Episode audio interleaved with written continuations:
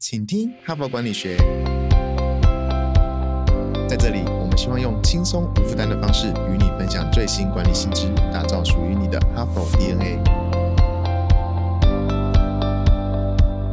我是节目主持人杨玛丽 Mary。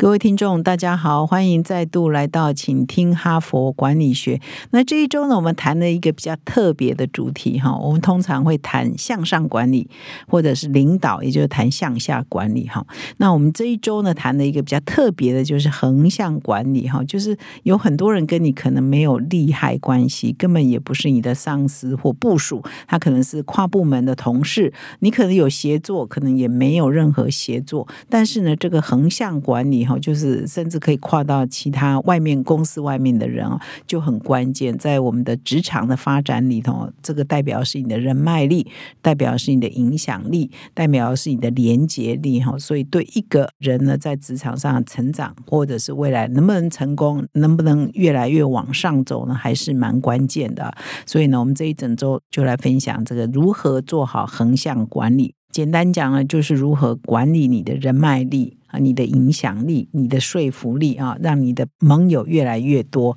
那周一跟周二呢，我已经分享了一篇呢，这一篇文章蛮特别的哦，它收录在《哈佛商业评论》百年经典文集那一本专书里哦。那是我们去年《哈佛商业评论》一百年的时候特别出版的一本专书。那那一篇文章呢，篇名叫“互惠”哈，让同事赞同，主要就在谈说，哎，怎么样做好横向的跟你没有利害关系的人之间的管理，一共有六个。原则啊，所以如果你漏掉的话，请你再回去回听。那我今天呢又找了一篇文章啊，叫《建立啊敌军联盟》哦，基本上就是讲说你如何把你的敌人变成你的盟友了哈。Making your enemies your allies 啊，那这篇文章的作者呢是罗伯希尔迪尼哈，有没有觉得很耳熟呢？因为他是昨天跟前天我分享那篇文章的共同作者，同样一个作者了啊，所以显然他是这一个领域啊这个主题的权威。那不过呢，在进入今天的这个主题之前呢，我还是要利用这短短的时间再提醒各位听众哦，今天已经是九月二十七号，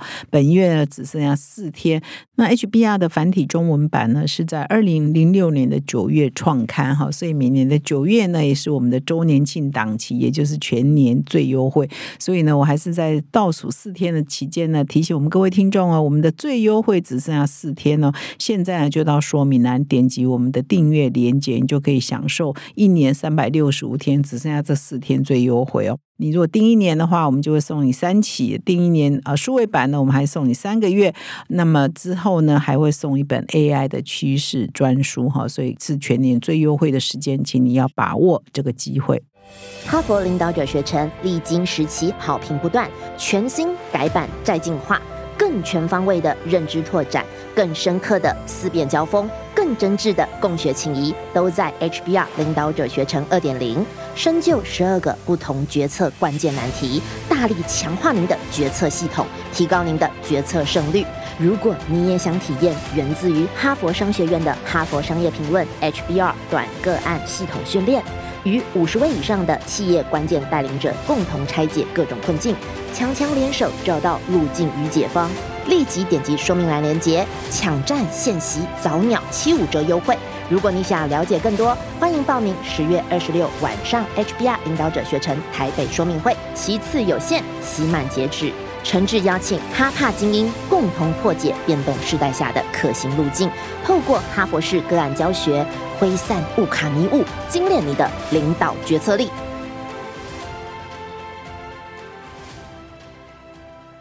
那今天呢，我要分享的这篇文章叫做《建立敌军联盟》，也就是把你的敌人如何把它变成你的盟友。那作者呢，我刚刚有提了，叫罗伯希尔迪尼，他是亚利桑那州心理学名誉退休教授，已经退休了。但是他之前除了教书之外，他还是一个行为科学家，同时他还是一个很有影响力的作家。还有一本书在台湾也有翻译了，包括《影响力让人乖乖听话的说服术》哈。他同时呢，也是一家公。公司的总裁兼执行长，专门在举办各种培训啊的课程哦。那这家公司叫 Influence at Work 哈，所以它应该是公认的影响力科学的权威。那今天我要分享的这篇文章啊，建立敌军联盟呢，它主要就提出了有三个方法哈，可以把敌人哈，你在职场上，你在公司里，你在办公室内的可能对你不友善的人，对你有敌意的人呢，如何化解他们的心法，然后变成跟你有共同利益的盟友哈。我觉得这个是很多上班族都要学习的一个技巧。那你可能是用在平行的关系，有时候呢，可能用在上下的关系哈。所以他这篇文章呢。特别举了一个真实的案例，然后呢，谈到这个真实的案例用了什么技巧呢，来化解啊同事啊对他的敌意。那之后呢，他们寻找到共同的利益哈，然后可以建立盟友的关系哈。那这个故事是这样说的哈，就是有一个空降的主管哈，各位不知道有没有当过空降或者看过空降啊？事实上，你如果空降哈到某一家企业去担任主管，通常呢日子也没有那么好过，因为大家都等着看。啊，你是有什么本事？啊，你是多厉害？那我们公司原来已经有谁谁谁，如果你没有来，那个谁谁谁就是这个位置啊。那你怎么来抢的别人的位置呢？来抢的我们原来老同事的位置呢？哈，所以其实呢，可能老板啊，重金礼聘来的啊，更让人家讨厌，因为呢，你还花那么多钱，我们内部员工可能薪水都没有那么高哈，所以你礼聘来的哈，薪水又更高，可能还配车啊，配什么的，所以呢，就充满了很多的敌意啊，所以你一开始。可能去到一个公司空降过去呢，就面对一堆人呢，看你的眼神呢都是奇奇怪怪的哈，一堆人呢也等着看你出糗，一堆人呢也等着看你，那你有什么战功呢？哈，看你有多大本事啊！基本上他就谈了一个空降主管的例子哈。那么这个主管呢叫约翰克伦德林哈，这是真实的故事哈。他接下了全路哈 Zeros 啊零件耗材部门的管理职哈，而且呢是这个部门的第一个管理职哈。那么他呢事实上非常的年轻哦，他才刚刚从商学院毕业啊。那么你看他就是也没有在这家公司服务啊，还相当的年轻啊。他到公司去报道的时候，大家也是看他跟原来的员工都格格不入啊。比如说，一般的同事呢，老同事都穿了个灰黑色的衣服啊，传统的灰黑色的衣服，可是他就穿的话非常粉红的衬衫跟棕色的西装哈的打扮哈，所以打扮的很时尚。那跟他们传统那种比较保守一点的哈，比较颜色比较灰黑系色系的那个老同事啊，都完全的不一样。那他空降到这个。部门呢，他就是要负责哈带领这个部门。那部门里呢，当然就有蛮多员工的，有一些人呢都待了好一段时间。那么其中呢，有一个人待最久哈，已经待了二十年的一位资深员工叫汤姆·冈林哈。那同事呢都认为说，哇，你如果不来哈，你这个约翰·克伦德林哈，约翰，我们就要叫约翰好了。约翰呢如果没有来这家公司报道，诶，这个主管位置应该就是汤姆的，汤姆在这里待最久啊。那你你这个约翰，你懂什么呢？你对我们公司也不了解，你才刚大学毕业，你也没有技术，少不更事，你凭什么来带我们呢？而且如果你不来哦，汤姆一定就可以升上去当我们的主管。所以呢，约翰呢刚到办公室那几天呢，他都觉得说，哎，好像大家看他眼神都怪怪的，然后呢，好像都在窃窃私语啊，或者是很不自然哈。然后他经过了一段时间哈。他就体会到说啊，原来他们那个时候哦，他总是你先到一个办公室职场，你可能人际关系啊这些复杂的这些原来的人脉网络，你可能不熟悉。一段时间后，他才知道说哦，原来他们都认为，如果我没有来的话，就是汤姆当主管。而汤姆呢，已经在这里待了二十年，更何况他可能也有一些优点嘛，可能技术啊，一些一些服务啊，也是做的不错的。不过呢，可能因为有一些，比如汤姆可能有一些能力上。啊，或者是沟通上或任何问题，这篇文章还没讲了哈。就是说，哎，老板就没有升他嘛？因为有的时候老板看员工哦，他有的时候看到员工的一些缺点或罩门，他也不方便到处讲。哎，那个汤姆不行啦，他这里问题那里问题，所以他不能当部门主管，也总要给他面子嘛。所以同事也搞不清楚说，哎，到底汤姆适不适合当主管哈？总之呢，老板呢，这公司的老板就找了约翰来嘛。那他一定觉得说，你这个少不更事的刚毕业的，一定有。某一些策略的能力、思维的能力，或者你有更宽广的眼光，可以来带领这个部门嘛？哈，所以有时候老板也不会把呃其他同事的缺点昭告天下嘛，所以同事可能也不了解，就误会误会说，嗯，老板偏心啊，或者是哎汤姆这么好，你为什么不升迁他？所以他一段时间后，他就开始，他就慢慢了解说，哦，大家都在为汤姆抱不平，那汤姆已经来很久了哈，所以呢，他面对挑战就是，哎，他怎么样化解哈这一个部门的那么多人对他的敌意啊哈，尤其是这个原来跟他认为是跟他有竞争关系的汤姆啊，汤姆呢对他敌意应该是最深的，因为他会觉得，如果你没有来，就是我啦，我就是现在你这个位置啊，所以你抢了我的位置嘛哈，所以对他敌意最深的应该就是汤姆哈，所以他怎么样化解那么多人？甚至是汤姆哦，对他敌意哈，而且他也有一定的了解，他要把这个工作做好。那一定要汤姆的配合啊，一定要部门同时的配合，所以化解这个敌意哈，化呃这个敌军好为联盟了，是对他未来的发展也是很关键的哈，所以他就必须要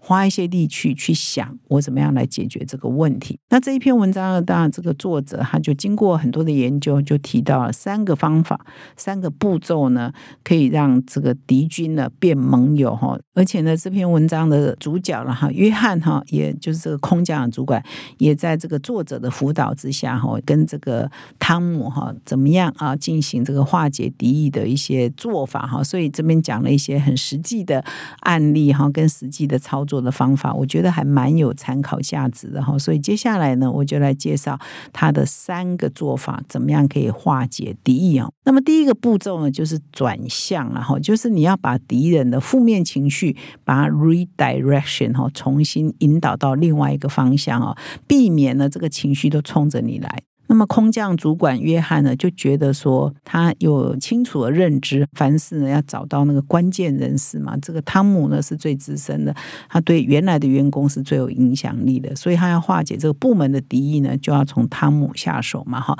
汤姆呢也认为说是你约翰抢了我的位置哈，所以他第一个要变为盟友的对象，当然就是汤姆嘛。好，所以约翰呢要怎么来跟汤姆和解呢？啊，那这个作者就建议说，碰到这种有敌意的状况，其实有一方要先试出橄榄枝嘛，哈，所以约翰当然作为一个主管，他也就试出了橄榄枝，哈，那他就约了这个汤姆来聊天，来谈一谈啊，一对一的谈一谈。那他也很有技巧哦，说你不要约在这个主管约翰的办公室啊，因为汤姆可能会不爽啊。哎，这间办公室原来是我的啊，现在是你的哈，所以避开啊，就到这个约翰的办公室。那约翰也很用心哦，他还特别去打听说，哎，那这个汤姆喜欢啊午餐，因为呃商业午餐嘛要在外面吃，哎，附近呢有哪一个餐餐厅啊是他比较喜欢的哈，所以他就约这个汤姆去啊，汤姆比较喜欢的这个餐厅，他们就去那边。呢进行一对一的聊天。那在这聊天里头，其实哦，你也是被找来的空降主管嘛，也不是你故意要来呃这边当他的主管，也不是你故意要来这边呃抢了他升迁机会，你根本也不知道，你还没来之前也不知道，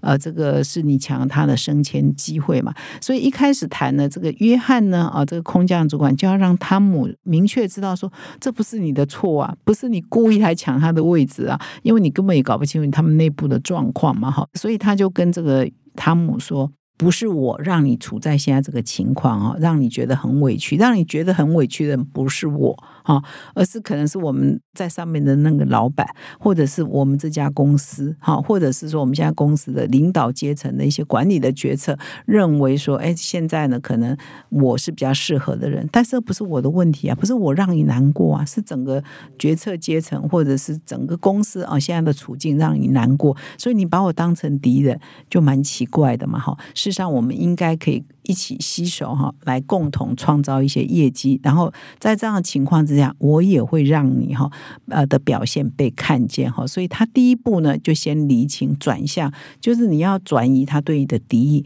转移他对你的这个不理解、不谅解嘛。所以他这个过程当中，他们两个就是这样的沟通，说不是我让你处一下这个情况，是整个大环境而是整个公司的决策。那么第二步呢，就是你转移了之后，你要提出那。你可以给我什么优惠？我们有什么互惠？哈，这个不是说一个交换了，而是说，因为你要赢得他对你的信任啊，或者是说你想要影响他嘛，所以你要开始说，哎，你来做这个工作，你会提出一些什么样的方案？那这个方案呢，可能你以前汤姆是很优秀的啊，可是上面的主管没有看到你，所以呢，你来了几天之后，你已经发现说，哎，他可以做一些什么？汤姆可以帮部门做些什么？或汤姆可以帮这个新的空降主管做些什么？所以他们就开始提提一些互惠的哈要求跟建议啊，说，哎，我现在开始会推动一些什么？那我推动这些什么的时候，我希望你可以扮演什么什么什么角色？那你如果做一些什么什么事情的话，我就把你的这个表现呢，我会公开表扬哈，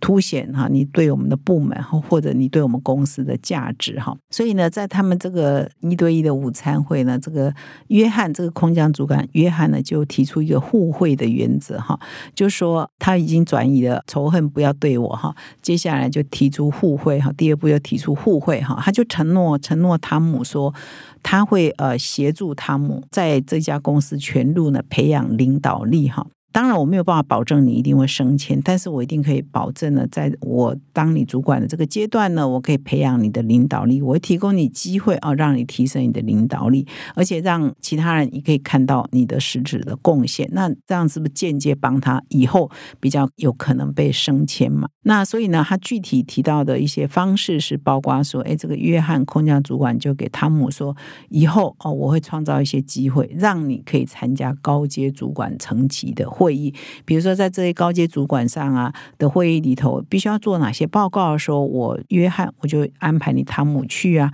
让你有表现的机会啊，让你有能见度啊，让你人脉关系可以拓展到高阶管理阶层去嘛，哈，所以呢，让你可以被看到。如果你真的很厉害，你真的有有一些技能，过去可能不被知道，没有机会 promote 你自己，这就是我可以提供你的最好的互惠的方式，来换取说他对你。不再存有敌意，然后，所以这也是一种互惠啊！我我提拔你嘛，以后嘛，你现在不要反弹我嘛，啊，不要带领这个其他的同事啊，对我充满敌意嘛，这样很难做事啊，哈。那么第三个步骤呢？刚刚已经讲了，先转向，再来是互惠。第三个步骤就是要运用理性了啊，就是说，呃，你在这个谈判的过程当中，绝对不要情绪化。那么在这个谈判的过程当中，你提出来的建议呢，是很理性可行的。那这边有提到啊，说如果说在午餐一对一的约会里头呢，约翰啊，这个空降主管啊，没有对汤姆提出实质的合作互惠的方案的话，只是在那空讲说。啊，你我们呃，就是聊一些五四三，没有真正的摊开来，然后提出一些解决的方案的话，可能到最后呢，这个汤姆回去就会开始猜测啊，哎，这新老板是什么意思啊？他跟我讲那些到底是什么什么用意啊？可能就彼此还会再猜来猜去啊，越猜呢，对你越不信任。越猜呢，对你越有敌意哈。所以呢，这篇文章作者就提到说，哎，约翰呢就运用理性哈来跟汤姆啊谈话。那他运用理性的方式呢，就是说他也设了一个目标哈，他也告诉他说，哎，以后你可以有机会培养管理的能力，以后有机会呢可以让其他的高阶主管看到你。然后呢，他也很明确告诉汤姆说，我需要你这个伙伴，因为在这边呢已经工作了比较蛮长一段时间，你很了解我们部门的文化，你很了解我们公司的技术。你很了解我们业务的状态，所以我也是很需要你的哈。所以呢，第一步转向，第二步互惠。啊，第三步运用理性之后呢，会促使你的敌手呢开始用比较理性的角度啊来思考啊，现在这个情况是怎样？哎，我这个主管看起来也还蛮理性的啊，还蛮讲道理的，他也会回去想一想怎么做才是对他最有帮助的。他后来会发现说，跟你合作哈是最好的。呃，虽然这一次没有升到官，虽然这一次没有加到薪，可是以后呢，我只要跟着这个新主管好好做呢，哎，下一个有可能就是我了哈。那这个显然，这个空降主管约翰哦，还蛮会蛮会用这个如何把敌军变盟友的这个技巧，三个技巧啊。所以呢，他这边还举了另外一个例子哈，就是约翰到了这家公司呃全路任职期间呢，他就注意到说，哎，公司的库存呢存在很大的问题啊，欠缺效率，也就是各个单位呢哈，因为那个时候全路是一个国际级，已经是一个国际级的组织嘛。全世界啊，或者是各个城市啊，哎，自己管理自己的库存啊，所以整个公司呢就有大量的库存，没有办法统一啊，中央来管理哈，那显示大家可以这个彼此互补啦，所以公司的成本就很高。所以呢，他就曾经在还没有大老板哈，执行长啊，公司的执行长还没有说，哎，我们要好好来处理这件事情的时候，他就在有一次会议上提出来说，哎，我们这个库存啊，应该要总部啊统一来管理啊，不要各单位哈，各个比如。地区的主管在决定这件事情哈，那各地区的主管他总是在自己的呃，比如说辖区内保留一些库存，一定有他的道理嘛。他觉得说啊，如果缺货的时候呢，随时都可以补上嘛。可是就变成公司整体下来就是过多的库存，所以呢，当他提出这个想法的时候，就违背了各区啊副总或各区总经理的一些意思嘛。所以他一提出来这个想法的时候，哇，就马上被否决了，说啊，你这样子。呃，没有接地气啊！你不了解我们各区经营的一些实质的问题啊，跟困难，反正就马上遭到很多反弹。所以后来呢，也刚好碰到一个机会，就是哎，公司的大老板执行长也发现这个问题，因为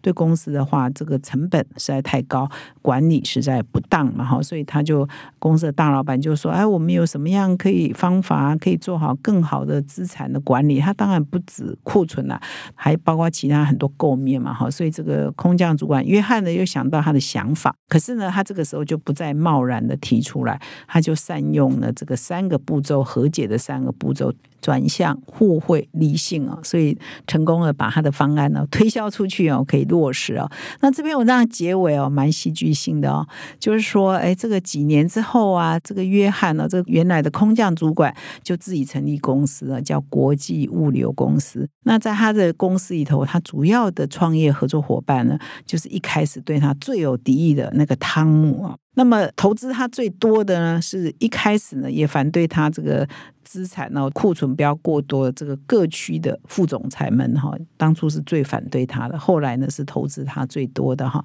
所以呢这篇文章就出现一个蛮。特别的结尾哈，蛮有转折的结尾哈，还蛮有趣的哈。所以这篇文章呢，主要就是谈这个整个约翰怎么样善用哈这个和解的三个步骤哦，三个方法来建立他的盟军哈。有一天他创业的时候，当初反对他的人都是他最坚强的伙伴。感谢你的收听。还是要提醒各位听众哦，只剩下倒数四天哦，我们九月啊全年三百六十五天最优惠的那一天只剩下四天哦，所以请到说明栏掌握我们周年庆的优惠方案，成为我们的读者，成为我们的订户。感谢你的收听，我们明天再相会。现在就注册 HBR 数位版会员，每月三篇文章免费阅读，与世界一流管理接轨，阅读更多管理大师的精彩观点。现在就开始。